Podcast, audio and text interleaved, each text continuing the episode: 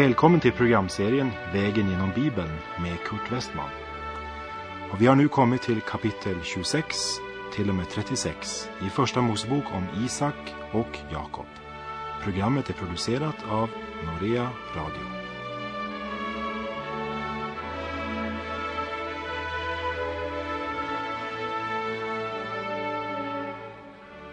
På vår vandring, vägen genom Bibeln, har vi nu alltså kommit till Första Mosebok kapitel 35.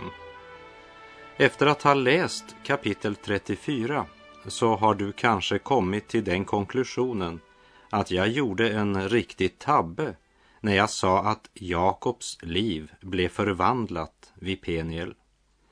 För eh, vi ser ju inte precis så mycket till den förvandlingen i det som sker i kapitel 34. Det är sant. Men det var något som blev förändrat vid Peniel. För från starten av Jakobs liv och helt till han kommer till Peniel kännetecknas hans liv av köttet, det växande självlivet, bedrägeri, list och habegär och det var allt. Det som hände vid Peniel var att hans självliv fick punktering. Hade självlivets hjul blivit uppblåst som en ballong så sjönk det nu samman till närmast ingenting. Och det var en förutsättning för hans vidare vandring. Samtidigt visar alltså kapitel 34 att även om hans självliv hade punkterat så vandrade han ännu inte i tro. Och så fort Esau efter brödernas återförening hade vänt om och rest hem över igen tog Jakob sin familj till Shalem, eller Sikems stad som den kallas i vår översättning. Det var ju Sikems far, Hamor, som var hövding i staden och dess omgivning. Men det här var en tragisk flyttning. Jakob är fortfarande beroende av sin egen uppfinnsamhet och smarthet och han flyttar till Sikems stad. Här blir hans dotter Dina våldtagen. Simeon och Levi, hennes helbröder, tar hämnd och bedrar listigt både Sikem och hans far och stadens folk. Så mördar Jakobs söner alla män i Sikems stad genom sitt fega bedrägeri. De verkställer en brutal nedslaktning. När de kommer hem säger Jakob, ni har dragit olycka över mig och gjort mig förhatlig för landets inbyggare. Jakob var mer upptagen av att det skadat honom personligen än att det var synd och orsak till att Guds namn blev smädat bland hedningarna. Många bibelförtolkare menar att det var Jakobs olycka att han stannade i Salem, Sikems stad. Och det måste jag säga att det är jag stort sett enig i. Men jag har en fråga. Var Jakob verkligen redo för Betel? Var han redo för de upplevelser, erfarenheter som Gud skulle ge honom? Nej, jag tror att det tragiska som hände i kapitel 34 var frukten, skörden av en man som hade vandrat i köttets kraft, styrt av sitt självliv och sin list. Det var hans bedrägeri, först hemma i Isaks hus, där han lurade sin bror, och sedan de 20 åren hos Laban, som la grunden till det som skedde i kapitel 34. Självlivet hade nog punkterat men det var ingen märkbar tillit och tro på Gud. Och därför att han inte hade tro att fortsätta till Betel så stannar han i Sikems stad. Han var inte på något sätt någon andlig personlighet, hade inte andlig styrka. Och Jakob var inte förberedd eller mogen för att styra flocken på elva söner.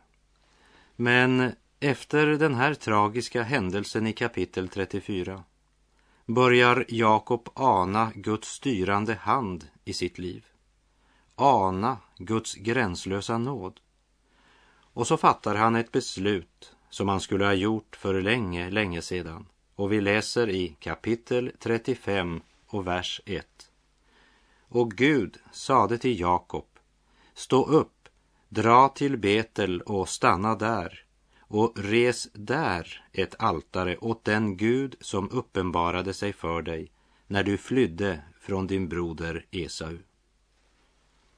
Trots att det blivit omöjligt för Jakob att stanna i Sikems stad så är det Gud som tar initiativet också denna gång. Och det är det viktigt att minnas.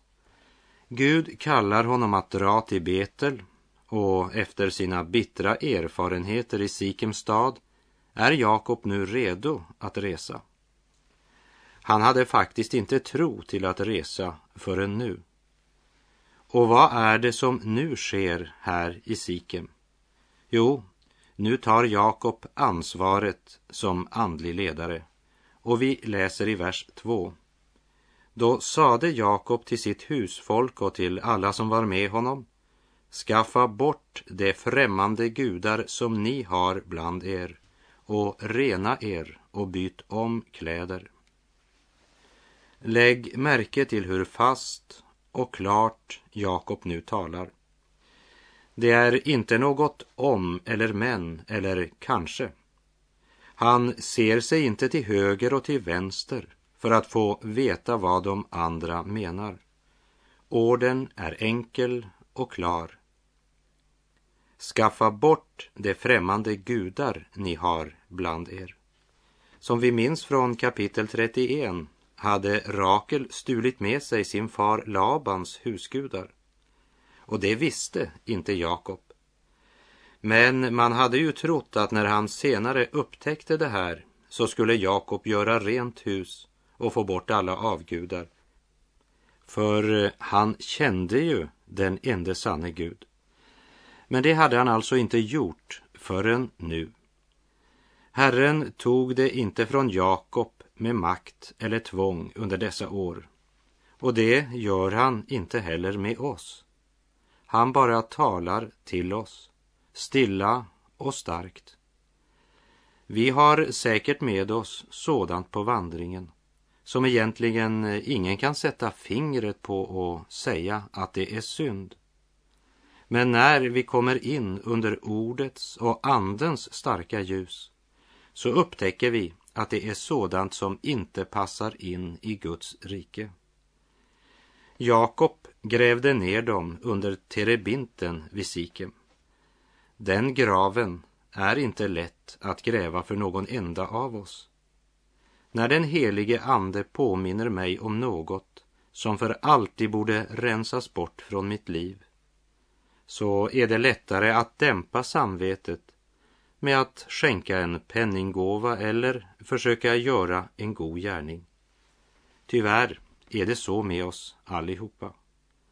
Jakob grävde ner dem under terebinten vid Sikem. Många är så upptagna med att skaffa sig allt möjligt och blir stressade och strängt upptagna för att få pengarna att räcka till allt det man skall skaffa sig. Mer upptagna av det än av att helga Herrens sabbat. Och rena er, sa Jakob. För en troende betyder det helt enkelt att bekänna sina synder. I Johannes första brev kapitel 1 och vers 9 står det. Om vi bekänner våra synder håller Gud sitt löfte och handlar med oss på ett rättfärdigt sätt så att han förlåter oss våra synder och renar oss från all orättfärdighet. Och byt om kläder, säger Jakob. Det vill säga, se upp för alla gamla vanor du har lagt dig till med. Din livsdräkt, din hållning, din livsstil. Det är allt för mycket från vårt gamla liv som vi har tagit med oss på den smala vägen. Helt till denna dag har det kanske följt med i vårt livs bagage. Till och med förbi Jabboks vadställe lyckades Rakel få med sig sina husgudar. Men nu är det stopp. Och vi läser i vers 3. Och låt oss stå upp och dra till Betel. Där vill jag resa ett altare åt den Gud som bönhörde mig när jag var i nöd och som var med mig på den väg jag vandrade. Som sin farfar Abraham och sin far Isak önskar nu också Jakob att Gud ska vara hans livs verkliga centrum. Hans ögon har öppnats för Guds verklighet. Han ser äntligen att det var Gud som gick med honom genom livet. Och så förstår han, jag måste tillbaka till Betel. Också vi behöver inse att den tid som vi lever ett ytligt och slarvigt kristent liv, det är en bortkastad tid. Och vi ska senare i Moseböckerna se hur Gud kallade Israels folk ut ur Egypten och in i Kanan, löfteslandet. Men de ville inte gå in. Och 40 år med torrt ökenliv blev deras lott, därför att de inte i tro gick in i landet som Gud hade i beredskap för dem. Många människor lever ett ytligt, ja, jag skulle vilja säga ett bortkastat kristenliv. Det borde väcka oss, inte minst när vi läser om Jakob. Lägg märke till den auktoritet han nu representerar i sitt hem. Och vi läser i vers 4. Då gav det åt Jakob alla de främmande gudar som de hade hos sig och dessutom sina örringar och Jakob grävde ner detta under terebinten vid Sikem. I det här sammanhanget bör det nämnas att örringar vid denna tid var förbundna med tillbedjan av avgudar. Skriften säger en hel del om det. Genom örringarna bekände de sig som avgudsdyrkare och därför så kvittar de sig också med dem. Och de läggs inte till förvaring, städas inte undan i ett skåp. Men Jakob begraver dem i Sikem innan han reser vidare.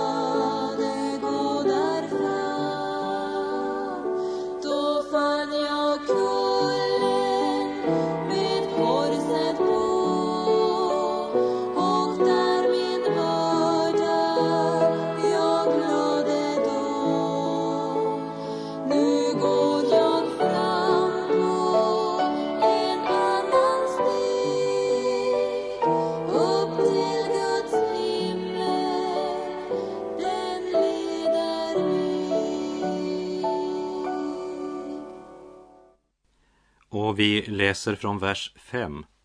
Sedan bröt det upp och en förskräckelse från Gud kom över de kringliggande städerna så att man inte förföljde Jakobs söner. Det skedde något avgörande med Jakob vid uppgöret i Sikem där man rensar ut alla avgudarna och gräver ner dem. De hade under en stor del av sin färd haft med sig något som inte var till behag för Guds tron. Men nu är det begravt. Ja, det sker alltid något efter graven vid Sikem. När vi genom Guds nåd och i Guds kraft har fått kasta ifrån oss avgudarna, det som hindrade vårt andliga liv. Först sker det något med oss och så sker det något med vår omgivning. Där Jakob och hans följe drar framåt på sin vandring mot Betel så sker det något. En förskräckelse från Gud, står det, kom över de kringliggande städerna. Tyvärr är vårt liv och vår vandring ofta sådan att Satan slipper att uppleva det. För hur skulle världens barn kunna frukta Gud när inte ens de kristna gör det? Men för den som kommer till detta uppgör och får grävd denna grav i Sikem sker det alltid något. Var han än kommer kan man märka denna vind ifrån evighetens värld. En fruktan från Gud i vår närmaste omgivning. Och vi läser vers 6 och 7.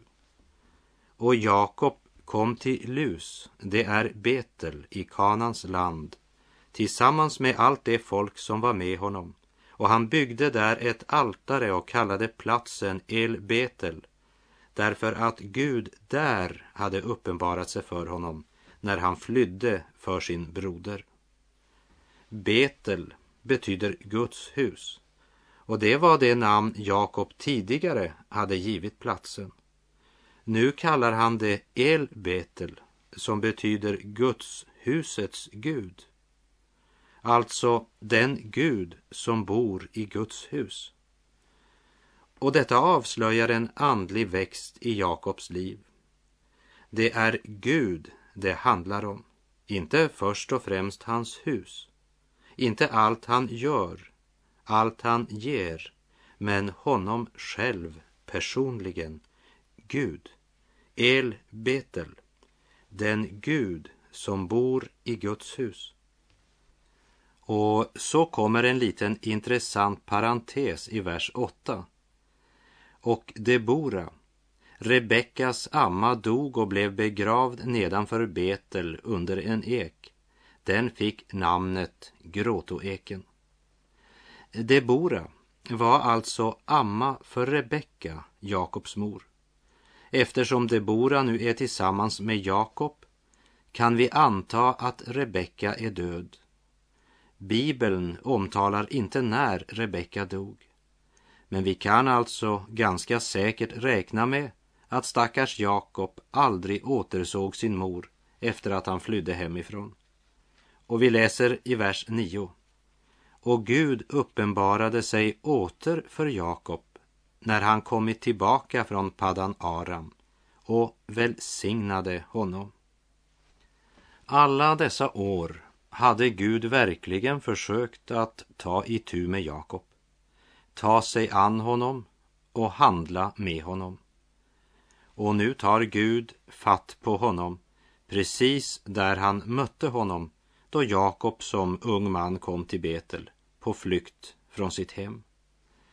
Och de år som Jakob tillbringat hos sin morbror Laban var på många sätt bortkastade år. Förslösad tid som gjort själen fattig och tom. Och vi läser vers 10 och 11. Och Gud sade till honom, ditt namn är Jakob, men du ska inte mer heta Jakob, utan Israel ska vara ditt namn. Så fick han namnet Israel. Och Gud sade till honom, jag är Gud den allsmäktige, var fruktsam och föröka dig. Ett folk, ja, skaror av folk ska komma av dig och kungar skall utgå från din höft. Här ska vi bara lägga märke till att Gud presenterar sig med orden Jag är Gud den allsmäktige. Alltså så som han presenterade sig för Abraham. Guds namn är evigt, oföränderligt.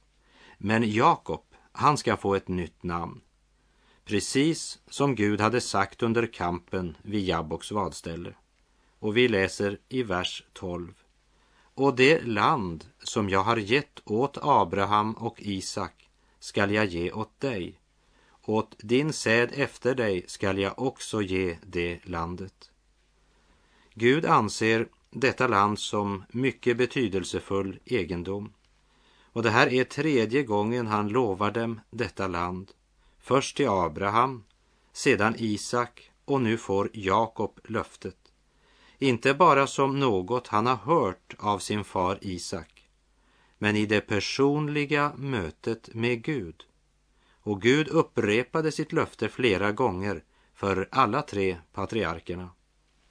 Vi läser från vers 13 till och med 15. Och Gud for upp från honom, från den plats där han hade talat med honom. Men Jakob reste en stod på den plats där han hade talat med honom, en stod av sten. Och han offrade drickoffer på den och göt olja över den.